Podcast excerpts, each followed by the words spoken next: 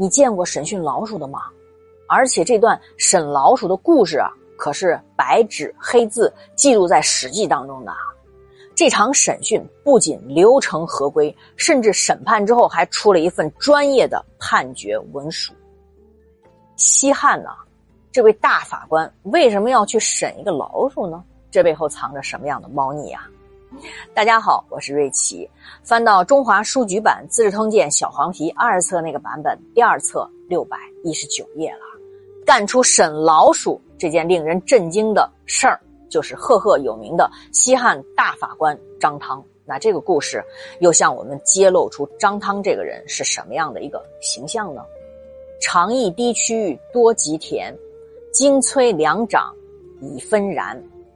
指甲扯作白蝴蝶，布裤染成红杜鹃。日落生源敲凳上，夜归灶立闹门前。人生有产须当卖，一粒何曾？到口边，这首清朝的诗，诗中啊第三四句写的是带指甲的人，一不小心他就会把上面那个指甲给扯碎嘛，那纸片就飞起来，翩翩起舞，像白蝴蝶一样，看起来很美啊。但是全诗反映了古代吏治的残酷，指甲的残酷其实并不在于这个指甲的本身，而是在于附加的苛刻条件。因为犯人如果把这个纸做的枷锁给扯碎了，他就会再一次遭到重罚，就是挨打的责罚，最后打的皮开肉绽，这个鲜血啊，都把布裤子都给染红了。话说呀，汉武帝当政的时候啊，削藩国之财源，穷兵黩武，那推进盐铁官营，实行中央集权统治嘛。汉武帝一方面采取董仲舒的建议，独尊儒术。罢黜败家，另一方面呢，还重用酷吏，就杀掉反对他的人，推行呢酷吏专制统治。张汤啊，就是这些酷吏的代表人物之一。那么张汤这个人究竟有多残酷？我们就从他儿时的一个故事，其实就能看到。本年呢，匈奴韩国骑兵数万进入边塞，就斩杀了呀代郡的郡长公，还俘虏了一千多个人，扬长而去。六月二日。武帝的母亲皇太后王治逝世，那秋季朝廷就停止了对于西夷的管理经营。西夷就是今天四川大雪山山脉东路一带的少数民族。那朝廷在南夷，也就是今天的云南以及贵州省中西部少数民族设了两个县，分别是南夷县和夜郎县。那还有一位都尉，随后呢又设立了羌为郡，就是今天贵州省的遵义市。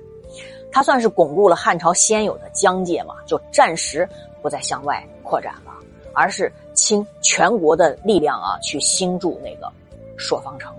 本年啊，匈奴再破边塞，就深入到雁门郡，屠杀和俘虏了一千多个人。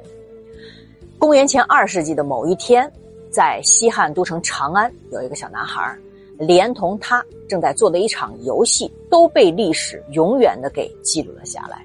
这个小男孩。就是童年时候的张汤。张汤的父亲啊是长安城，有一次外出，他就让儿子张汤在家看家嘛。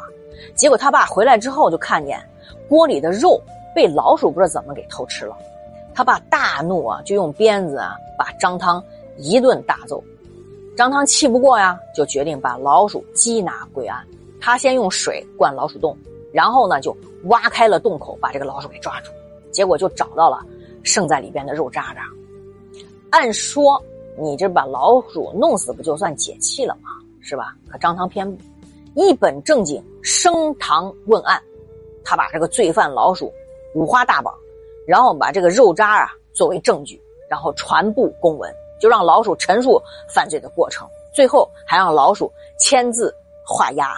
一切证据确凿之后啊，张汤下令把老鼠肢解剁成肉酱。这份沾满老鼠鲜血的判决书啊，随后就由张汤上报给了他爸。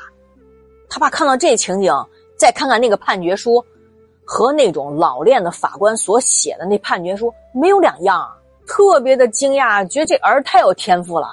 于是他就让张汤啊学习断案的文书。本年呢，中大夫张汤啊胜任为廷尉。张汤这个人啊，狡快奸诈。他有丰富的机智和权术去利用别人。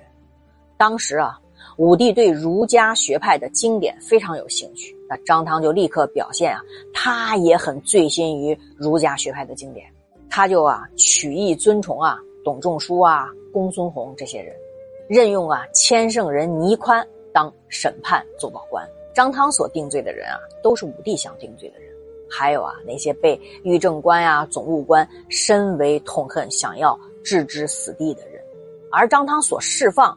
或者减刑的人，那也都是武帝想要释放和减刑的人。那看到张汤如此听话，哎呦，武帝很欣慰。这个人，哎，这太好用了。张汤对于朋友们的子弟，其实特别的照顾，而且寒暑不变的勤于奔走以权贵之门。虽然他引用法律条文深刻狠毒，心怀猜忌，断案不公，但因为他人际关系很好，还是能得到。美名，几案啊，曾经在武帝面前啊斥责张汤，就说啊，你身为国家大臣，对上不能发扬先帝的功业，对下你不能平息百姓的邪恶，你又不能安定国家、教育人民，使监狱空虚，却把高皇帝制定的法令规章改得纷乱如麻，你可要断子绝孙呐！多狠呐！几案经常跟张汤争吵啊，张汤每一次都会根据。法令条文在小细节上跟他纠缠不休，吉安这个人你知道的，刚直严厉，那只能在原则上坚持，无法用专门的术语去跟他赤膊，那只好够骂道啊，天下都说搬弄条文出身的人绝不可以掌握权柄。果然，张汤就是榜样，使天下人不敢往前多走一步，都低头看他，生活在恐惧之中。西汉元朔四年丙辰，公元前一百二十五年，汉武帝刘彻前往甘泉宫。夏季，匈奴韩国骑兵三万人，分别呢进入代郡、定襄郡、上郡，屠杀跟俘虏数千人。卫青的一生啊，就是一个传奇。随着武帝拉开反击匈奴的帷幕，颇有军事才能的卫青扛起了北征的大旗。那他一生七征匈奴啊，七战七捷，无一败战啊，战功赫赫，权倾朝野。那么你知道卫青对匈奴的人生巅峰之战是哪一场吗？我明天分解。今天呢，我们就完成了汉纪时的全部内容啦！叮咚，又完成了一卷，恭喜你们，给你们鼓鼓掌。汉纪呢，总共是六十卷。那到今天，我们一起走完了六分之一。明天起呢，我们将正式进入汉纪第十一卷。那又有些什么样精彩的人和故事等着我们呢？那追随琪姐一起，满怀期待和激动的心，走进汉季十一。今天就到这里吧，爱你们，感恩。